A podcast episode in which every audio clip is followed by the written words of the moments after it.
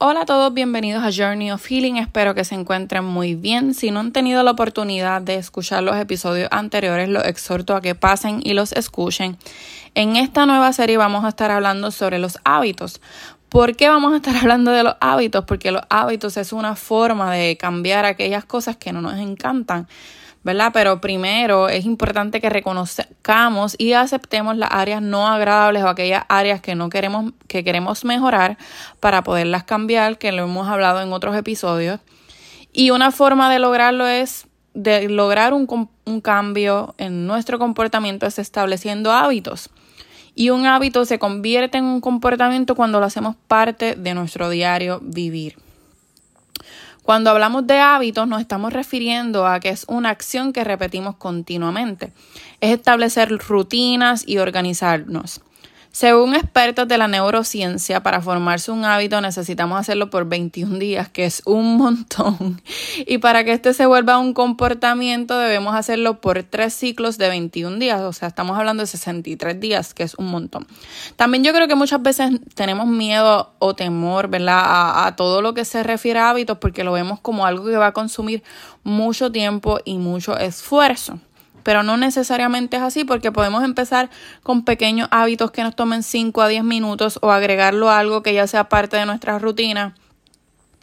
Un ejemplo, si quisiéramos empezar a utilizar un blanqueador de dientes porque queremos, qué sé yo, ponernos los dientes más blanquitos, pues tal vez poner ese blanqueador al lado del cepillo de dientes para cada vez que nos lavemos los dientes nos recordemos de hacer ese hábito y sacamos el tiempo para hacerlos.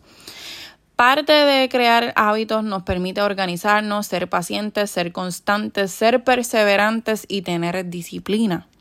Y parte de construir estos hábitos es tener claro la visión, saber por qué lo quieres hacer y para qué crearlo, ¿verdad? Que no sea porque, ay, vi algo influenció en ti, no porque necesariamente es lo que tú anhelas.